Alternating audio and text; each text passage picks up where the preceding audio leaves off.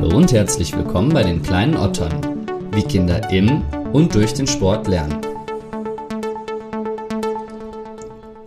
Was sind denn eigentlich die großen Vorteile einer Pfütze gegenüber einem Spielplatz und warum sind Kinder immer so fasziniert von ihnen? Tja, leider können Anne und ich das auch nicht so wirklich beantworten. Was wir aber sagen können ist, dass sich Kinder häufig dann am nachhaltigsten entwickeln, wenn man sie einfach das machen lässt, woran sie gerade Spaß haben. Auch wenn sie dabei vielleicht mal nass werden. Das funktioniert natürlich nicht nur bei Pfützen, sondern auch im Sport, insbesondere beim Hockey. Was es also mit dieser einfach machen lassen Philosophie auf sich hat, warum es sinnvoll für Kinder ist, Bewegungsabläufe selbst zu entdecken und warum das Feld- und Hallenhockey viel, viel weniger Verletzungspotenzial hat, als man so denkt, erfahrt ihr heute von Dr. Anne Krause.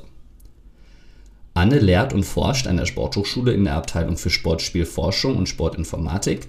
Seit 2017 hat sie die Leitung vom Lehr- und Forschungsgebiet Hockey und sie ist Mitglied der Lehrkommission des Deutschen Hockeybundes. Kurzum, heute ist die geballte Fachkompetenz aus dem Bereich Hockey zu Gast. Und wenn ihr erfahren möchtet, wie man das Hockeyspiel nach Hause holen kann, was 3D-Hockey ist oder was es mit dem Moment auf sich hat, bei dem einfach alles stimmt, bleibt dabei. Bevor es aber losgeht, brauche ich noch eure Hilfe. Für eine Fragen- und Antworten-Folge sammle ich nämlich gerade eure Ideen, eure Wünsche und eure Fragen, die mit Kindern, Vermittlung und dem Sport zu tun haben. Schreibt mir also gerne auf Facebook oder Insta. Ich freue mich auf eure Nachrichten und wünsche jetzt aber erstmal viel Spaß mit der Folge Hockey und Dr. Anne Krause. Kleine Otter. Kinder und Sport. Anne Krause, schön, dass du dir Zeit für mich nimmst. Ja, sehr gern, ja, klar. ähm, wann hat dich das letzte Mal ein Kind so richtig zum Lachen gebracht? Ähm, das ist immer eine schöne Frage, weil ich finde, Kinder bringen einem ziemlich oft zum Lachen. Und bei mir war es jetzt tatsächlich das letzte Mal letztes Wochenende. Da war ich mit einem Freund äh, und seinem fast zweijährigen Sohn auf dem Spielplatz morgens und äh, dieses sehr zufriedene Kind, das äh, schon damit zufrieden ist, wenn es immer wieder rutschen darf oder wenn es irgendwie, wenn eine Katze vorbeikommt und dieses im Moment leben, ähm, das hat mich sehr fasziniert und die ganze Zeit zum Lachen gebracht. Und das sage ich immer ganz gerne, wenn es einem schlecht geht, sollte man ab und zu mal ein bisschen wieder sich wie ein Kind verhalten, dann geht es einem wieder besser. Ich hatte vor kurzem Geistesblitz und zwar dachte ich, ähm, man soll ja Kinder nicht wie kleine Erwachsene behandeln, mhm. aber umgekehrt macht es ja voll Sinn, Erwachsene wie, klein, wie große Kinder zu behandeln sozusagen. Definitiv. Ähm, man äh, kann das immer wieder im Alltag auch mitbekommen, sobald man, man sich ein bisschen fallen lässt, ein bisschen loslässt, hat es in der Regel einen ganz guten Effekt. Behandelst du deine äh, Studierenden wie große Kinder in deinen Hockeykursen? Natürlich behandle ich die wie Erwachsene, aber ähm, man kann sehen, dass wenn man Spiele oder Spielformen einführt, zum Beispiel, wenn man sagt, es geht jetzt heute in der Stunde darum, dass ich euch mal zeige, wie kann man zum Beispiel Kindern Hockeyspielen beibringen. Ich erzähle euch eine Geschichte dazu, aber ihr müsst euch jetzt nicht reinversetzen in die Tiere, sondern einfach nur vorstellen, es wäre so, ihr würdet das jetzt Kindern beibringen. Da blühen die meisten ziemlich drin auf, erstaunlicherweise. Also es ist nie so, dass jemand sagt, hat er jetzt nicht so Lust drauf, spätestens nach fünf Minuten ähm, merkt man, dass das Los, ja, dieses Losgelöstsein eigentlich was sehr Befreiendes ist für Studierende und für Erwachsene auch. Ich glaube, es ist zum Teil aber auch so ein Sporthochschulphänomen. Sobald man den Studierenden irgendwie sagt, äh, macht, macht jetzt mal die Übung wie ein Affe, rasten sofort alle aus und finden es richtig geil. Ja, ich äh, bin da so ein bisschen kritisch, weil ich selber das ja auch so gelernt habe äh, an der Hochschule und irgendwann habe ich gesagt, ne, mache ich nicht mehr. Ähm, was aber natürlich dazu führt, nicht, dass es nicht sinnvoll ist und nicht, dass, es, äh, ja, dass man es nicht anwenden sollte, sondern eher, dass ich in dem Moment vielleicht einfach nicht in der Stimmung war, da mich jetzt wie ein Tier zu verhalten. Aber ich glaube, gerade im Hinblick auf das Vermitteln, auf das Beibringen, ist das immer ganz gut, wenn man eine relativ lockere Stimmung erzeugen kann. Wie bist du denn als Kind selbst zu deiner Sportart gekommen? Hm. Äh, schöne Frage, weil ich tatsächlich so dieses klassische Bild hatte, ich durfte ausprobieren, dass ich hatte das Glück ausprobieren zu dürfen und hatte folgende Sportarten, Ballett, Tennis und Hockey, was überhaupt nicht zusammenpasst. Zumindest Ballett passt nicht so ganz rein und ähm, dann haben mich meine Eltern irgendwann gefragt oder haben gesagt, das müsst ihr mich halt für eins entscheiden, ab einem gewissen Punkt. Also ich habe mit fünf angefangen mit den drei Sportarten und da musste ich mich irgendwann entscheiden für eins, weil es sonst zu viel wurde. Und ganz ehrlich, ich habe mich einfach für das entschieden, was damals mir am meisten Spaß gemacht hat und wo ich auch ein bisschen am erfolgreichsten war zu dem Zeitpunkt. Also wo ich gemerkt habe, das kann ich ganz gut. im Ballett war ich immer aus dem Rhythmus, das heißt, das hatte für mich keine Zukunft. Ja, beim Hockey sieht man ja auch Ergebnisse viel besser. Also beim Hockey kann man ja Tore schießen. Ja, ähm, wobei es wieder weniger ums Tore schießen ging, sondern vielmehr um dieses Gefühl, was passiert, wenn ich vernünftige Ballkontrolle habe, wenn ich es schaffe, den Ball so zu spielen, wie ich ihn spielen möchte, ähm, wenn genau das rauskommt aus der Aktion, die ich eigentlich ursprünglich bezwecken wollte. Kannst du dich an deine lehrreichste oder wichtigste Niederlage erinnern? Äh, muss man vielleicht vorab dazu sagen, dass ich habe ja in, einem, in einer Mannschaft gespielt, wo es aus verschiedenen Gründen eine Zeit lang nicht so erfolgreich lief für uns. Das heißt, wir hatten eine leider nicht so erfolgreiche Jugendkarriere, ähm, sage ich mal. Ähm, und dementsprechend würde ich sowas immer sagen, es war noch nicht mal eine Niederlage, sondern ich habe gelernt, gut zu verlieren. Ich habe äh, gelernt, ein guter Verlierer zu sein, was jetzt mich natürlich bis heute prägt ähm, und damit auch umzugehen. Das heißt, was passiert, wenn ich jetzt hinten liege? Was passiert, wenn ich ähm, gerade eben, wenn gerade es nicht klappt, so wie ich es gerne möchte? Und wie kann ich vielleicht auch Strategien entwickeln, die ich auch im Alltag anwenden kann, äh, die ich dann bei, im, im Falle einer Niederlage auch anwenden kann? Glaubst du, das hat dich ähm, geprägt bis heute hin? Ja, aber im Positiven. Also definitiv nicht im Negativen, sondern eher im Positiven, dass ich jetzt sage, wie ich auch gerade schon gesagt habe, ich kann, ich glaube, ich bin ein ganz guter Verlierer. Ich kann damit ganz gut umgehen und freue mich umso mehr, wenn ich dann mal gewinne. ähm, welche Erfahrungen hast du in der Vermittlung an Kinder? Ich habe natürlich selber diesen klassischen Weg auch mal gemacht mit äh, Übungsleiterin äh, in, in einer Hockey-Jugendmannschaft oder Kindermannschaft. Das waren damals die Mädchen C das entspricht einem Alter von unter zehn Jahren. Ähm, und bin dann aber immer mehr in diesen Schwerpunkt übergegangen, so wie es ja auch heute dann ist, zu versuchen zu transportieren, wie kann ich Hockey vermitteln, sodass Kinder es auch erlernen können. Also wie kann ich jetzt Lehrern zeigen, wie kann ich Hockey vermitteln in der Schule oder wie kann ich ähm, Erwachsenen zeigen, ich kann auch Hockey vermitteln, wenn ich nicht aus dem Hockey herauskomme. Also dass ich jetzt eher auf so einer anderen Ebene gerade ansetze, um dann da tatsächlich auch die Vermittlung im Kinder- und Jugendbereich zu fördern. Was sollte denn ein Lehrer deinen hypothetischen Kindern beibringen? Was würdest du dir wünschen? Spaß.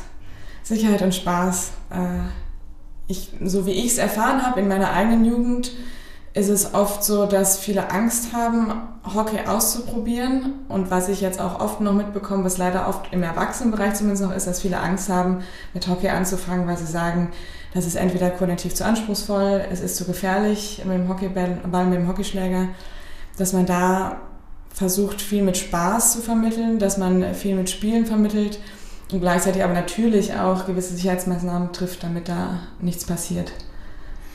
Warum soll denn ein Kind Hockey spielen?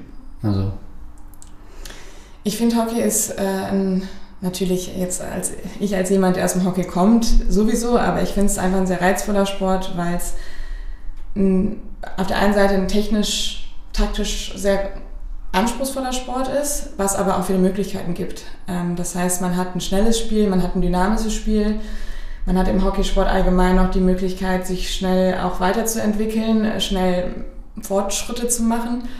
Ähm, man hat da ganz viele unterschiedliche Elemente mit drin, koordinative und konditionelle, die man trainieren kann und gleichzeitig natürlich, wie in den Mannschaftssportarten oft häufig einfach auch genannt wird, diese psychosozialen Vorteile, dass ich in der Mannschaft spiele, dass ich zusammen mit anderen spiele, dass ich ähm, natürlich so einen Teamzusammenhalt dann auch entwickle. Ich muss ein bisschen lachen, weil meine, meine Mutter mich erneut ermahnt hat, dass ich nicht so viele Fachbegriffe, Fachbegriffe benutzen soll. Also psychosozial bedeutet im Grunde, dass man sich in der Gruppe irgendwie orientieren kann und klarkommt, genau. Freunde findet und sowas. Genau. Okay, sehr gut. Genau. Ein Rückhalt findet in, in der Gruppe. Ja. Ähm, dann kommen wir zur Rubrik Kleine Geschichten. Okay. Wir haben eben schon kurz darüber gesprochen. Ich bin ziemlich gespannt, was du vorbereitet hast. Ähm, kleine Geschichten, da gibt es insofern viele, da ich natürlich ein großer Fan davon bin, auch Hockeyschläger gerade zu verschenken. Es gibt ja Baby-Hockeyschläger, ähm, die sind dann nur sehr klein. Aber die Videos, die man dann zurückgeschickt bekommt, wie Kinder teilweise auf dem mit dem Hockeyball umgehen, obwohl die noch nicht mal zwei sind, also gerade irgendwie laufen können und dann irgendwie schon schaffen, mit dem Hockeyschläger einen Ball zu treffen, das sind immer so kleine Geschichten, die mich ganz gern auch immer zum Lachen bringen und wo ich denke, also ganz falsch kann es ja nicht sein, wenn es so viel Spaß macht. Und das andere ist eine, vielleicht eine ganz spezielle Geschichte, dass ich einmal jetzt erst vor ein paar Jahren Kinder und Studierende habe zusammenspielen lassen äh, in gemischten Teams.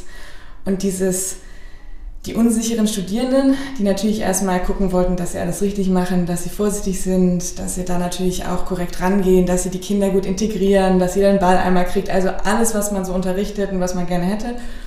Und die Kinder, denen das Hauptaugenmerk ähm, darauf lag, dass sie gerne zeigen wollten, was sie können, dass sie gerne eingewechselt werden, dass sie unbedingt spielen wollen, dass sie Tore schießen wollen, dass sie den starken Spieler bei sich im Team haben wollen dieses einfach machen und einfach mal drauf losspielen, das hat mich sehr fasziniert und das fasziniert mich immer wieder.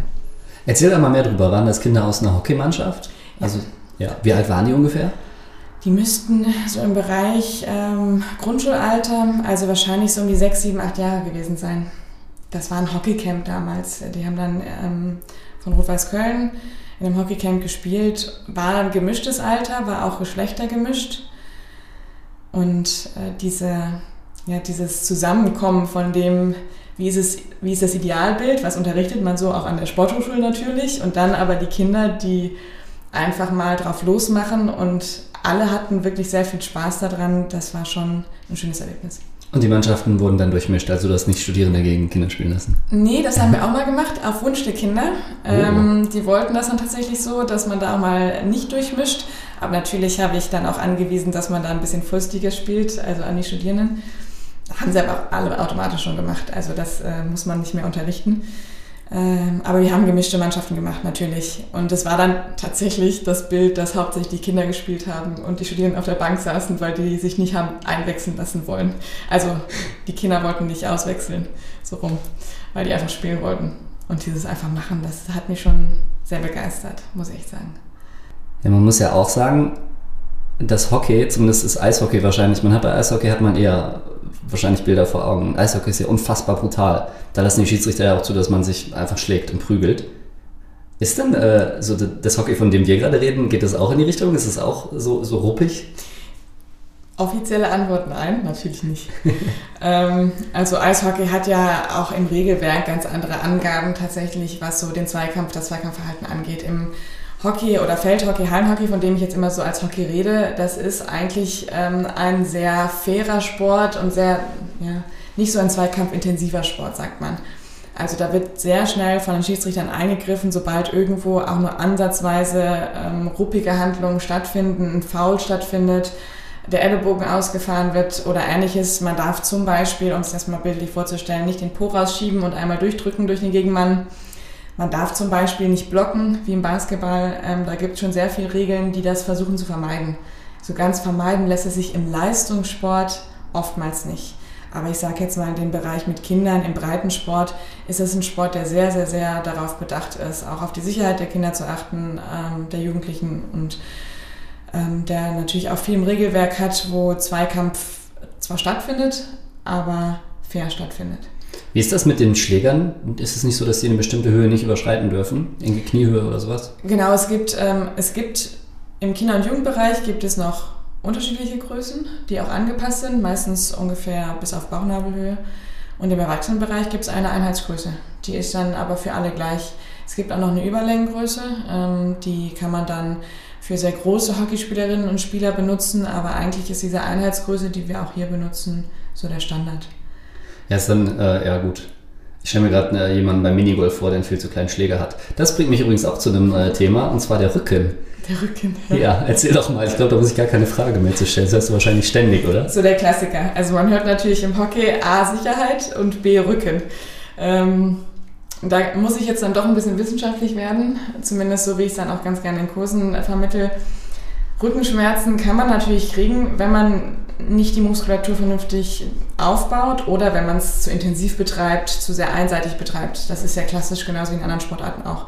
Hockey wird ja ganz gerne auch als Bückeball bezeichnet oder bösartig als Bückeball. Ähm, ich finde das immer eine sehr süße Bezeichnung, weil es natürlich im Hockey nicht darum geht, dass man die ganze Zeit nur gebückt übers Hockeyfeld läuft. Also schaut man sich mal ein Hockeyspiel an, laufen die fast immer aufrecht, außer sind im Zweikampf mit dem Ball natürlich. Und dementsprechend, jetzt kommt der wissenschaftliche Teil, man hat mal untersucht, was so die meisten Verletzungen im Hockey sind. Und das sind tatsächlich eher die unteren Extremitäten. Also diese klassischen Verletzungen Knie, vor Dingen Sprunggelenk, umgeknickt, ähm, das sind so die Hauptverletzungen und Rücken ist gar kein so großer Anteil des Ganzen, weil je höher man kommt oder je länger man Hockey spielt, man natürlich durchgängig Stabilisationsübungen macht, ähm, Bauchmuskulatur auftrainiert, man guckt, dass die Seiten gleich belastet werden, also dass man Krafttraining macht, dass man da versucht, durch so Zusatztraining, athletisches Zusatztraining auch auszugleichen und präventiv zu arbeiten, damit es gar nicht erst zur Verletzung kommen kann. Was jetzt gerade auch ganz viel im Trend ist, ist natürlich viel in die Mobilisierung und Stabilisierung reinzugehen, ähm, dass man auch sagt, man bereitet das, ähm, den Körper auf instabile Situationen vor, damit der Körper dann auch vernünftig reagieren kann und man sich nicht verletzt. Da geht es dann aber schon wieder eher um dieses Umknicken mit dem Fuß hängen bleiben im Kunstrasen oder ähnliches. Ähm, man hat auch tatsächlich mal untersucht, ob viele Verletzungen vor allen Dingen in Zweikämpfen stattfinden. Und das fand ich eigentlich eine ganz schöne Untersuchung von 2010. Ähm, da ging es nämlich darum, dass tatsächlich im Training die meisten Verletzungen ohne Kontakt stattfinden, also weder mit Schläger und Ball noch mit Zweikampfkontakt. Und in Spielen ist es dann tatsächlich nicht der Zweikampf, sondern auch ähm, da dann der Kontakt mit Schläger und Ball, was aber meistens Standardsituationen sind. Also das muss man so ein bisschen differenzieren. Aber ich, ne, um das jetzt nochmal so von Wissenschaft in die praktische Anwendung zu übertragen, wenn Studierende sagen, sie kommen in meinen Kurs und sagen, äh, da kriege ich auf jeden Fall Rückenschmerzen, sage ich, nee, wir trainieren das Ganze auf. Wir gucken, dass da natürlich vernünftige Stabilisations- und Kräftigungsübungen gemacht werden. Und zum anderen passiert im Training oder im Kurs meistens keine Verletzung durch Schlägerball, sondern ehrlich gesagt eher durch, ich knick mal um mit dem Sprunggelenk. Ich habe ein paar Aussagen für dich vorbereitet, bei denen ich dich bitten würde, die zu kommentieren. Und bei einer Aussage geht es tatsächlich auch um Schläger und Ball. Und die wäre dann sowas wie, wenn ich mein Kind zum Hockey schicke, dann kriegt es ja dauernd Schläger und Bälle ins Gesicht. Ähm, ja, das kriegt man oft zu hören, deswegen ja. Äh, Beispiel jetzt von mir, ehrlich gesagt, man kriegt auch mal einen Ball ab, aber das ist dann nicht gleich so, dass ähm, man jetzt eine Verletzung hat, mit der man unbedingt ins Krankenhaus muss oder ähnliches. Das passiert.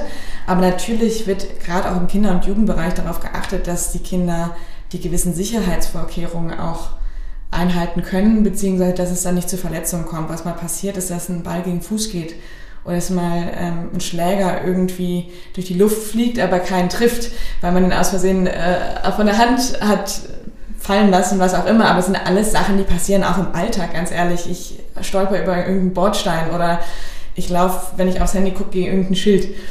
Ähm, da würde ich jetzt eher sagen, da gibt es ganz viele Möglichkeiten, das zu verhindern. Und das passiert dann auch nicht mehr so häufig oder es passiert nicht mehr so, dass ich sagen würde, das ist ein wirklicher Risikofaktor.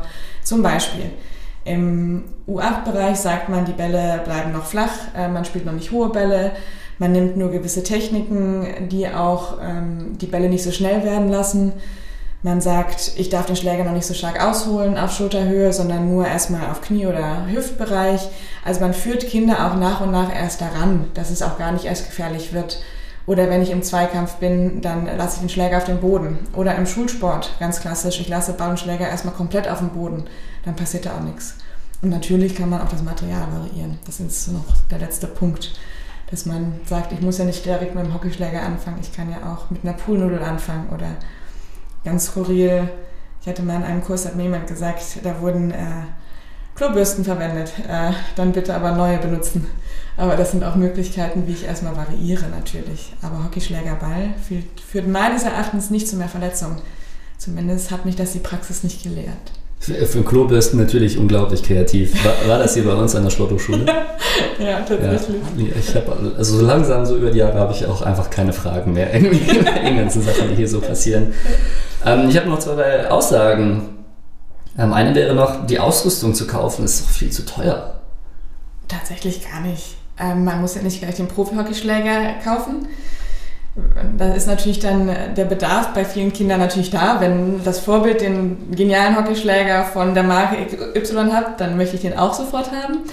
Aber ich sage jetzt mal Basic Hockeyschläger und gerade im Kinder- und Jugendbereich kriegt man schon für wenige Euros, das ist gar nicht so teuer. teuer.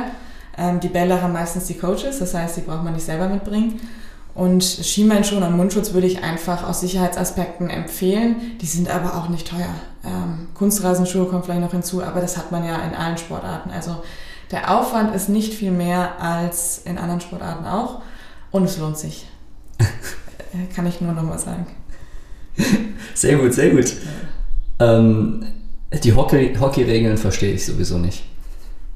Ja, ähm, ist die Problematik, Problematik jetzt äh, sage ich wieder, das ist ein Problem. Ich selber sehe es natürlich als Entwicklungsschritt, aber die Hockeyregeln ändern sich relativ auch häufig und relativ viel. Und ich glaube, deswegen kommen einige durcheinander.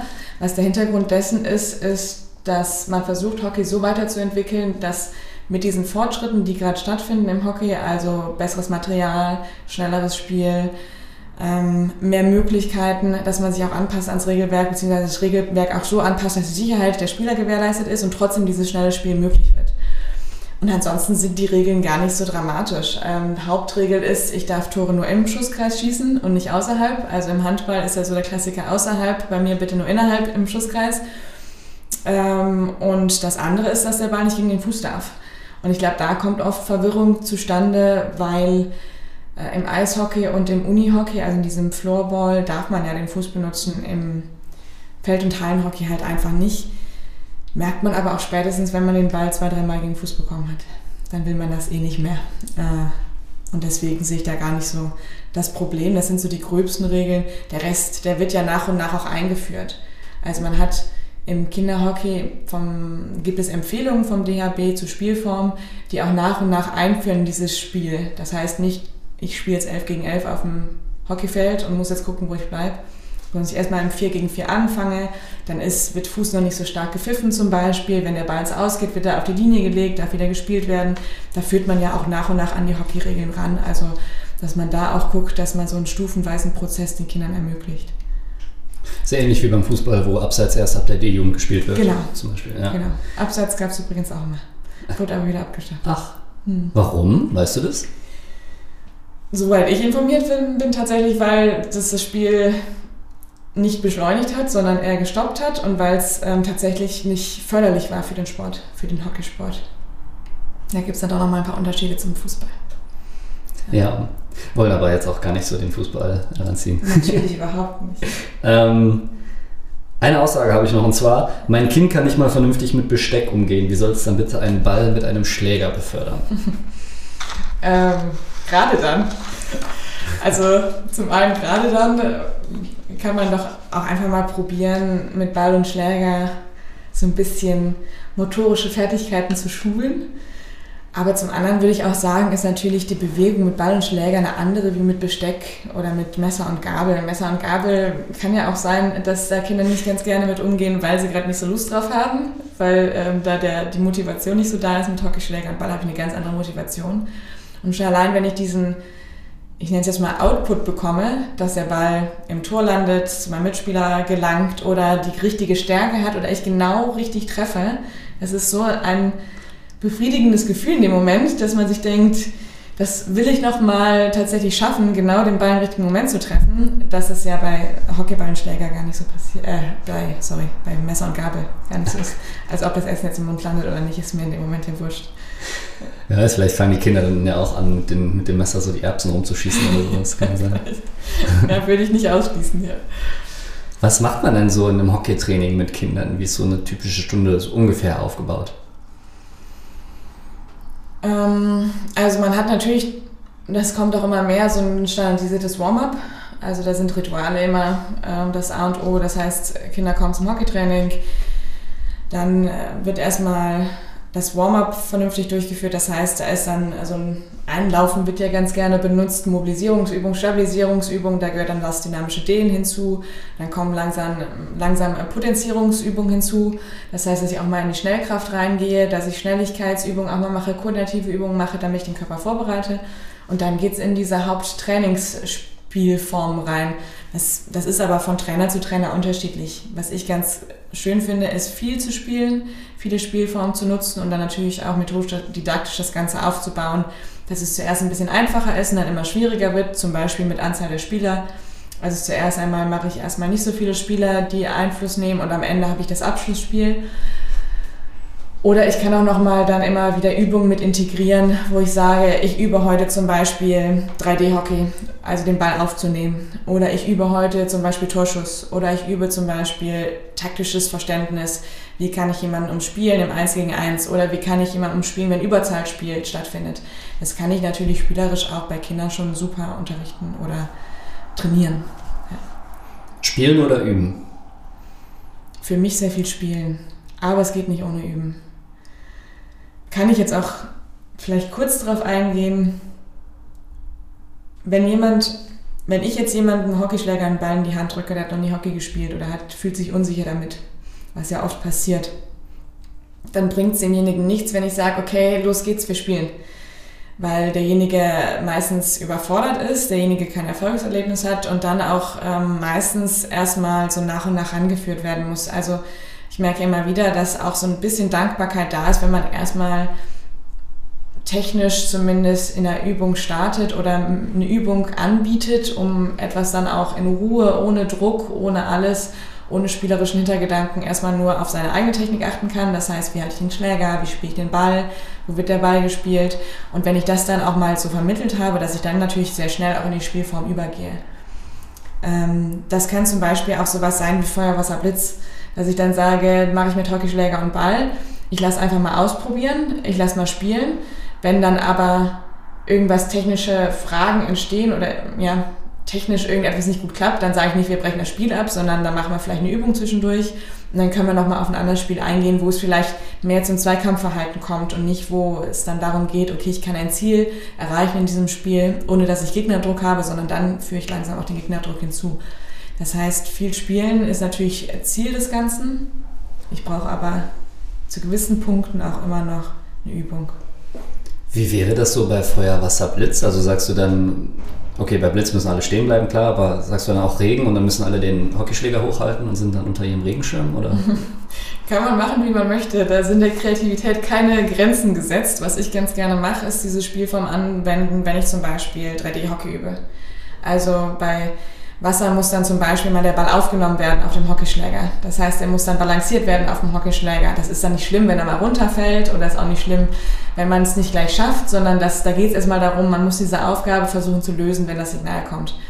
Oder ähm, bei Feuer müssen gewisse Zonen angelaufen werden ähm, mit Vorhand oder mit Rückhand oder mit Vorhand-Rückhand-Dribbling, um quasi durch das Ziel ein bisschen von diesem Techniklernen abzulenken, das Techniklernen aber trotzdem mit zu integrieren. Was ist denn überhaupt 3D-Hockey? Das ist Hockey, was nicht nur auf dem Boden stattfindet, sondern auch in der Luft. Und das kommt immer mehr. Das heißt, das, in der Halle darf man ja den Ball nur hochspielen, wenn ich einen Torschuss versuche, innerhalb des Torkreises zu erzielen oder durchzuführen. Und im Feldhockey darf man 3D-Hockey auch auf dem Feld benutzen, zumindest ab dem Jugendbereich. Im Kinderbereich versucht man das so nach und nach einzuführen. Ähm und dann kann ich den Ball entweder schlänzen, also über das Feld hochspielen, oder ich kann ihn auch selber in meiner eigenen Position mit dem Schläger hochnehmen. Ich kann ihn auf dem Schläger titschen, ich kann einen Hepper machen, also den Ball über den Schläger eines gegnerischen Spielers drüber heppen.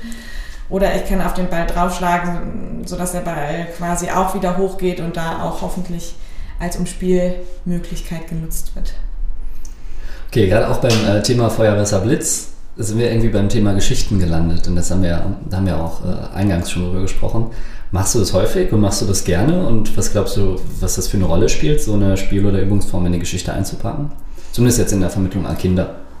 In der Vermittlung an Kindern viel, ja. Also ob das jetzt Piraten sind oder Eichhörnchen, das kann jetzt von allen möglichen Geschichten sein. Also bei Piraten ist es dann irgendein Schatz, den man sichern muss oder bei Eichhörnchen ist es, das ist immer eine meiner Lieblingsstunden, dass man ein, ein Nüsschen irgendwo sichern muss. Ähm, Nüsschen ist natürlich dann der Ball. Äh, und dass man da dann versucht, auch mit Geschichten die Zielstellung so ein bisschen transparenter für Kinder zu machen oder logischer zu gestalten. Also wenn ich einem Kind sage, für den Ball so schnell wie möglich irgendwo hin, dann macht es das vielleicht einmal, hat danach aber keine Lust mehr. Oder ähm, hat vielleicht nicht die Motivation, das möglichst schnell zu machen zum Beispiel. Und wenn ich da aber eine Geschichte hinter bastel, dann sehe ich da eigentlich einen großen Fortschritt im Sinne von, es wird viel schneller durchgeführt, viel besser durchgeführt und viel, mit viel mehr Ehrgeiz oder mit viel mehr Freude auch durchgeführt. Lernt so ein Kind dann ganz automatisch, wie es äh, den Ball von A nach B befördert? Vielleicht jetzt auch bei einem Schuss? Ja. Also ein präziser Schuss? Ja, also automatisch ist immer so ein bisschen idealistisch. Ne, ich gebe dem Hockeyball einen Schläger und irgendwie wird es das schon herausfinden. Aber man sagt zum Beispiel im Kinderhockey auch erstmal, es ist egal, ob du mit der runden oder mit der flachen Seite spielst. Also im Feld- und Hallenhockey darf ich ja eigentlich nur mit der flachen Seite spielen, aber im Kinderhockey wird das auch nicht so streng bewertet.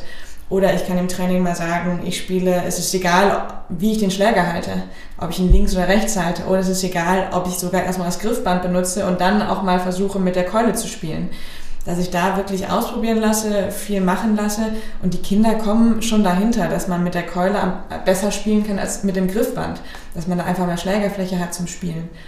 Oder die Kinder kommen dann auch schon dahinter, dass ich mit der flachen Seite kontrollierter spielen kann als mit der runden Seite. Oder dass ich den Schläger drehen muss, wenn ich auf meine Rückhandseite kommen möchte. Daher wird dann viel auch sehr schön erlernt, indem ich das gar nicht direkt anleite, sondern ausprobieren lasse und Hilfestellung gebe. Glaubst du, es ist sinnvoller für die Kinder, wenn sie das selbst äh, entdecken oder da selbst hinterkommen, wie du es gesagt hast?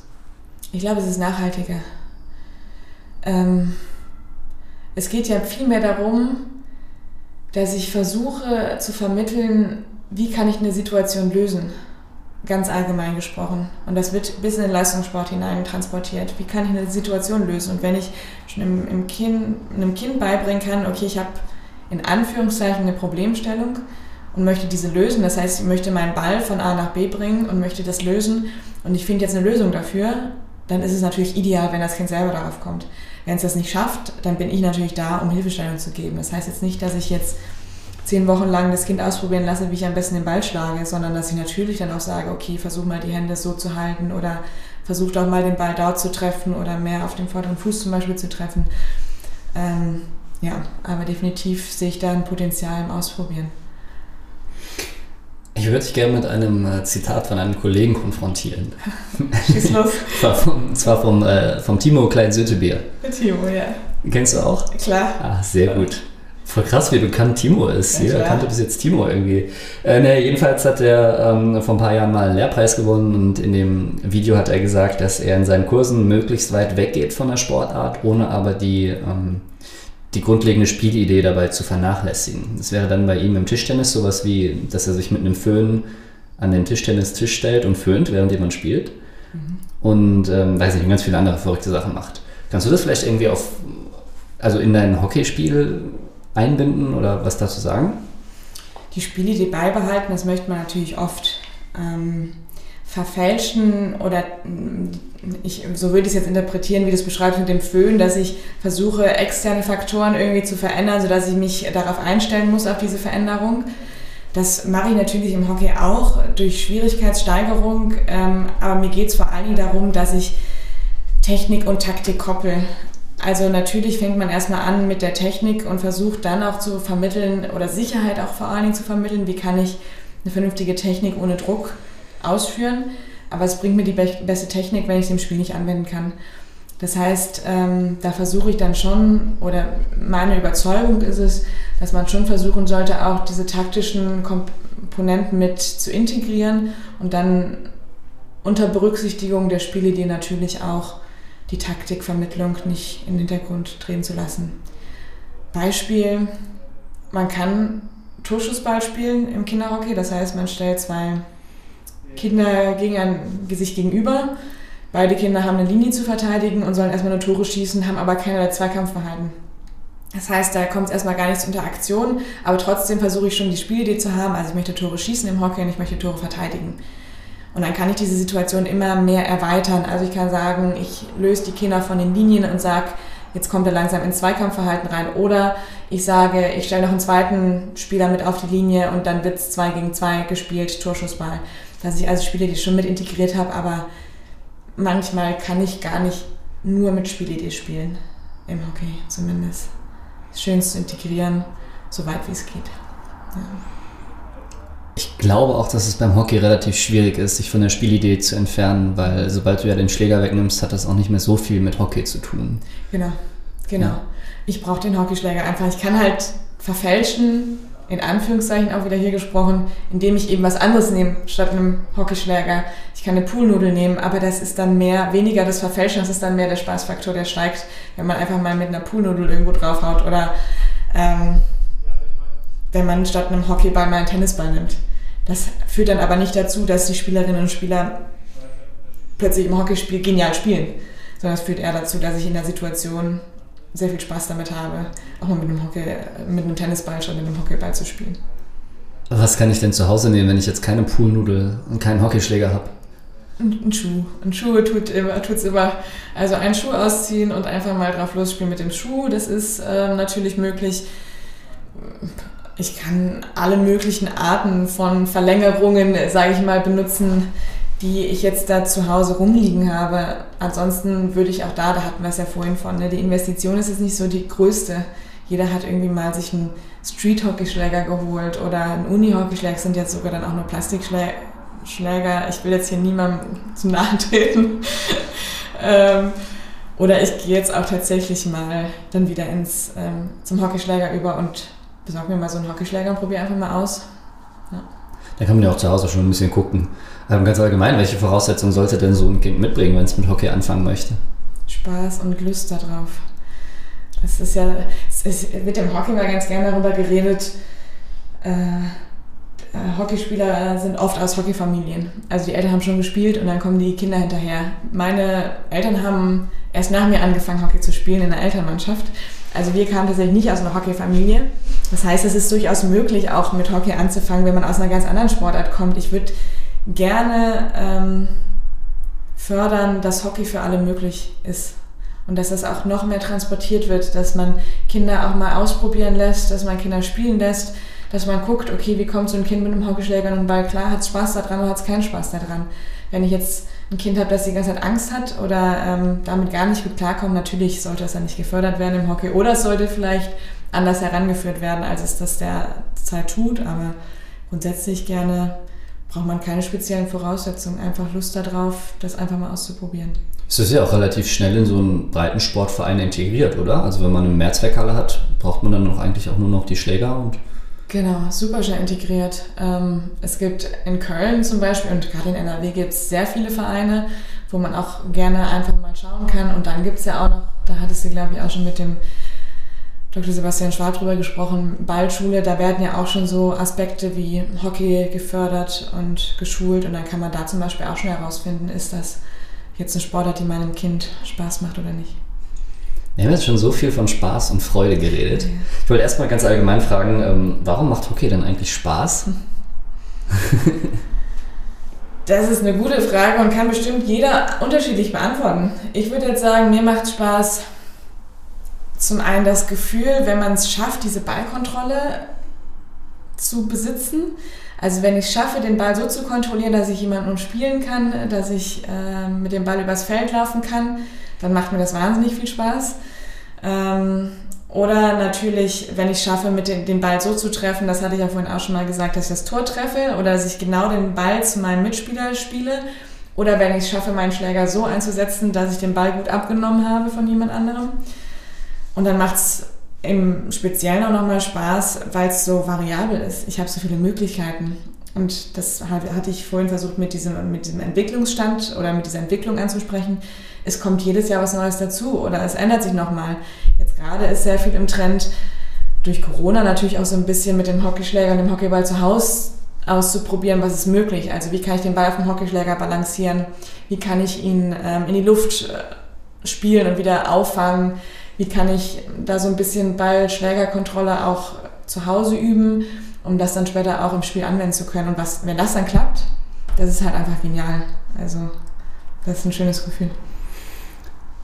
Ist der Spaß denn die Leitidee oder sollte der Spaß das Ziel sein? Oder ist es so, dass der Spaß eine Konsequenz daraus ist, dass man regelgeleitet spielt? So ein bisschen die Frage nach dem Huhn und dem Ei vielleicht, aber weißt du, worauf ich hinaus möchte? Ja, ich weiß genau, worauf du hinaus möchtest, weil ich mich das auch oft frage und ich denke, dass es beides sich gegenseitig bedingt. Also genauso wie beim Hund und beim Ei, dass man irgendwie nicht so richtig auf eine Lösung kommt. Weil ich natürlich mehr Spaß habe, wenn ich etwas erfolgreich mache, ohne Frage. aber dann vielleicht auch nochmal mein Beispiel vom Anfang anführen kann, auch wenn man verliert, kann der Sport trotzdem Spaß machen. Ähm, das heißt, es muss nicht immer alles gelingen oder glücken, sondern einfach, wenn ich das Gefühl habe, wenn ich dieses Kompetenzerleben habe, dass ich da trotzdem dann auch ohne Erfolgserlebnis gerne weiter beim, beim Sport dabei bleibe. Ja. Das ist eine interessante Frage, denn im, im Endeffekt, ich fange ja mit etwas an, weil es mir Spaß macht. Also ich fange ja nicht etwas an, was mir überhaupt keinen Spaß macht und denke dann irgendwann, oh, das ist ja doch ganz, ganz toll, sondern hoffentlich zumindest nicht. Es kann natürlich sein, dass irgendein Elternteil denkt, du musst jetzt Hockey spielen und du spielst das so lange, bis du es gut kannst. Aber der Idealfall wäre natürlich, ich fange ja etwas an, weil ich darauf Lust habe. Und ich mache das, weil ich darauf Lust habe. Und ich bleibe dabei, weil ich darauf Lust habe. Kinder lernen am besten in einer geborgenen Umgebung, in der sie sich sicher fühlen, in der sie keinen Druck oder Stress verspüren. Andererseits ist eine Spielsituation Druck und Stress. Wie schaffst du das, das in dein Training zu integrieren? Also wie, wie erzeugst du Stresssituationen oder, oder Drucksituationen, sodass sie möglichst gut aufs Spiel vorbereitet sind? Weil wenn man mit den Kindern nur Spaß hat, dann sind sie auf ein Spiel wahrscheinlich nicht so gut vorbereitet. Ja, ja, Stress und Druck, das sind immer so gleich so sehr negative Begriffe. Zumindest verbinden viele dann was Negatives damit. Aber natürlich muss man gucken, dass man Kindern Hilfestellung dafür gibt, vorbereitet zu sein für solche Situationen. Da hast du komplett recht. Und das macht man ganz simpel in Sportspielen ja allgemein, indem man zum Beispiel Zweikampfsituationen schon pro produziert, indem man Überzahlsituationen, Unterzahlsituationen trainiert und dann auch eher dazu übergeht, zu vermitteln, okay, was mache ich denn, wenn so eine Situation eintritt? Jetzt nicht, es gibt Lösung 1 und es gibt Lösung 2, sondern eher, so eine Situation tritt ein, also eine Stresssituation tritt ein, wie kann ich damit umgehen und wie kann ich dann im Endeffekt das auch für mich positiv umsetzen? Also wenn ich merke, ich bin im Spiel gestresst, äh, ich kann nicht mehr das technische Können produzieren, was ich gerne produzieren würde, dann muss ich natürlich als Trainer gucken, dass ich in der Trainingssituation viel mehr noch gucke, okay, wie kann ich diesem Spieler mehr Selbstvertrauen geben? Wie kann ich da gucken, dass der Spieler an sein eigenes Können glaubt? Ich bin vielleicht das beste Beispiel schlechthin, weil ich eine Zeit lang so kurz vorm Tor immer noch schnell abgegeben habe, den Ball, damit jemand anders das Tor schießt. Ähm, und bei mir wäre dann das Beispiel gewesen, ich musste ganz viel Torschusstraining machen und ich habe es so lange gemacht, bis ich irgendwann mich sicher damit gefühlt habe und gedacht habe, okay, äh, jetzt treffe ich den Ball auch gut und jetzt treffe ich den Ball auch gut, selbst wenn ich eine Druck- oder eine Stresssituation habe. Ist das was, das Kinder vielleicht auch mit in den Alltag nehmen können, der Umgang mit Stress und Druck? Definitiv. Für mich definitiv, also für mich selber ist meine eigene Erfahrung, was ich da so gemacht habe mit dem Sport und das, was ich so mitbekomme, auch definitiv, dass man etwas im Sport lernt, oder im Sportspiel lernt unter sicheren Rahmenbedingungen. Also wenn etwas dann nicht klappt, ist es nicht schlimm, aber ich lerne damit umzugehen. Und natürlich kann ich das dann auch in den Alltag übertragen. Was ist denn jetzt, wenn irgendwas nicht klappt? Wie kann ich damit umgehen? Das heißt jetzt nicht, dass wenn ich jetzt mal irgendwie Misserfolge habe, dass ich dann 10.000 Mal einen Torschuss übe, denn das macht natürlich keinen Sinn. Aber dass ich zumindest lerne, okay, wie kann ich Sicherheit gewinnen, wie kann ich Selbstvertrauen gewinnen, um dann in der Situation vielleicht besser auch darauf zu reagieren. Und das meine ich auch vorhin so mit psychosozialen Ressourcen, wo du auch nachgefragt hattest ähm, oder nochmal was nachgesprochen hattest, weil du auch meinst, ähm, ich, es, es gibt zum Beispiel im Teamsport ja die Möglichkeit, auch mir Support zu holen von meinen Mitspielern. Und das gibt es im Alltag auch. Was ist, wenn ich jetzt mit der Drucksituation nicht klarkomme im, im Spiel? Ich passe den Ball vielleicht ab oder ich löse die Situation auf, den Zweikampf, indem ich den Ball erstmal zurückspiele. Und im Alltag ist es dann, okay, vielleicht suche ich mir natürlich auch Support bei Freunden, die mir da Entlastung schaffen können und mir helfen können, mit der Drucksituation besser umzugehen. Ja, damit wären wir dann auch so langsam schon am Ende. Okay. Das ging schnell, ja. Es macht übrigens total Spaß, ist, ähm, gerade wenn es um so Themen, also um philosophische Themen geht, fast schon, äh, dir zuzuschauen, weil du dann auch so nachdenklich aus dem Fenster schaust und sowas. Das ist so, wie, so wie Shakespeare, der so diesen, diesen ja. toten Schädel hält. Ich mache so. mach mir da schon Gedanken auch drüber, aber das äh, zum einen wegen meines Jobs, aber zum anderen natürlich auch wegen meiner eigenen Spielererfahrung. Also das ist jetzt gar nicht so, dass es so fernab von mir ist. Ne? Ähm, ich finde das immer ganz schön, wenn man auch selber sagen kann, ich habe da auch gelernt, mit umzugehen und habe da auch Lösungen gefunden und der Sport hat mir viel gebracht. Es ist jetzt nicht, dass Hockey ein Heiligtum ist. Also nur im Hockey erlebt man dieses Gefühl, sondern eher, dass ich gerne genau das, was du ja machst, fördern möchte oder dich ermutigen möchte, das weiterzumachen. Ähm, dass Sport viel geben kann und zwar nicht nur in der Situation, wo ich einen Ball irgendwo hinschlage oder wo ich ähm, im Zweikampf mit irgendjemandem bin, ne? sondern dass mir das im Alltag auch sehr viel gibt. Ich finde es gerade beim Thema Spaß total spannend, weil Spaß bedeutet ja nicht unbedingt lachen oder witzig oder albern sein. Ne? Das soll es auch nicht sein, nee. Also kann es sein, aber das meine ich damit auch nicht. Ja. Gut, gut. Hast du denn noch ähm, einen Tipp für Eltern oder einen Ratschlag oder etwas, das dir auf dem Herzen liegt, das du gerne loswerden möchtest? Ja, ist natürlich jetzt wahrscheinlich schon sehr oft durchgekommen äh, im Laufe der letzten, ich weiß nicht, halben Stunde. Ähm, zum einen natürlich klassisch dieses Ausprobieren lassen, äh, wo ich bestimmt nicht die Erste bin, die das sagt, aber zum anderen auch gerne motivierend bleiben und nicht zu leistungsintensiv denken. Ähm, man kann natürlich sagen, man möchte das Kind fördern, man möchte es fördern, dass es auch in gewisse Förderkonzepte reinfällt, aber auch mal machen lassen und Selbstvertrauen geben in den Situationen. Das heißt, motivieren ähm, und so ein bisschen im Hintergrund eher fördernd agieren und nicht zu sehr das Kind dazu zwingen, dass jetzt das Tor geschossen werden muss oder dass man jetzt Torschützenkönig werden muss. Ich finde da immer eine ganz schöne Idee, dass es ja im U8-Bereich bei den Spielformen im Hockey zumindest darum geht, natürlich geht es um Gewinnen und Verlieren, aber es gibt noch keine Tabellenplatzierungen, zumindest sollte es das noch nicht geben. Das ist so der Grundgedanke des Ganzen, das kommt dann erst später. Das heißt, dass es mehr darum geht, dass ich mal spielen kann, dass ich viele Tore schießen kann, dass ich mit meinen Mitspielern spielen kann, dass ich gegen andere spielen kann und dabei fair bleibe und dass ich dabei natürlich auch mal sehen kann, okay, was gibt der Sport mir oder was gibt er mir? Vielleicht auch nicht, was ich natürlich nicht hoffe, aber natürlich nur, was gibt er mir? Was gibt es für mich vor allen Dingen an Zusammenhalt und wie kann ich mich da in meinem Team entfalten? Ich mag total diese einfach machen lassen Philosophie, wenn man ja wenn man in Köln spazieren geht und an den Spielplätzen vorbeigeht und das irgendwie geregnet hat, dann sieht man überall dasselbe Bild. Die Kinder sind nicht auf den Spielplätzen, die stehen alle um die Pfützen rum.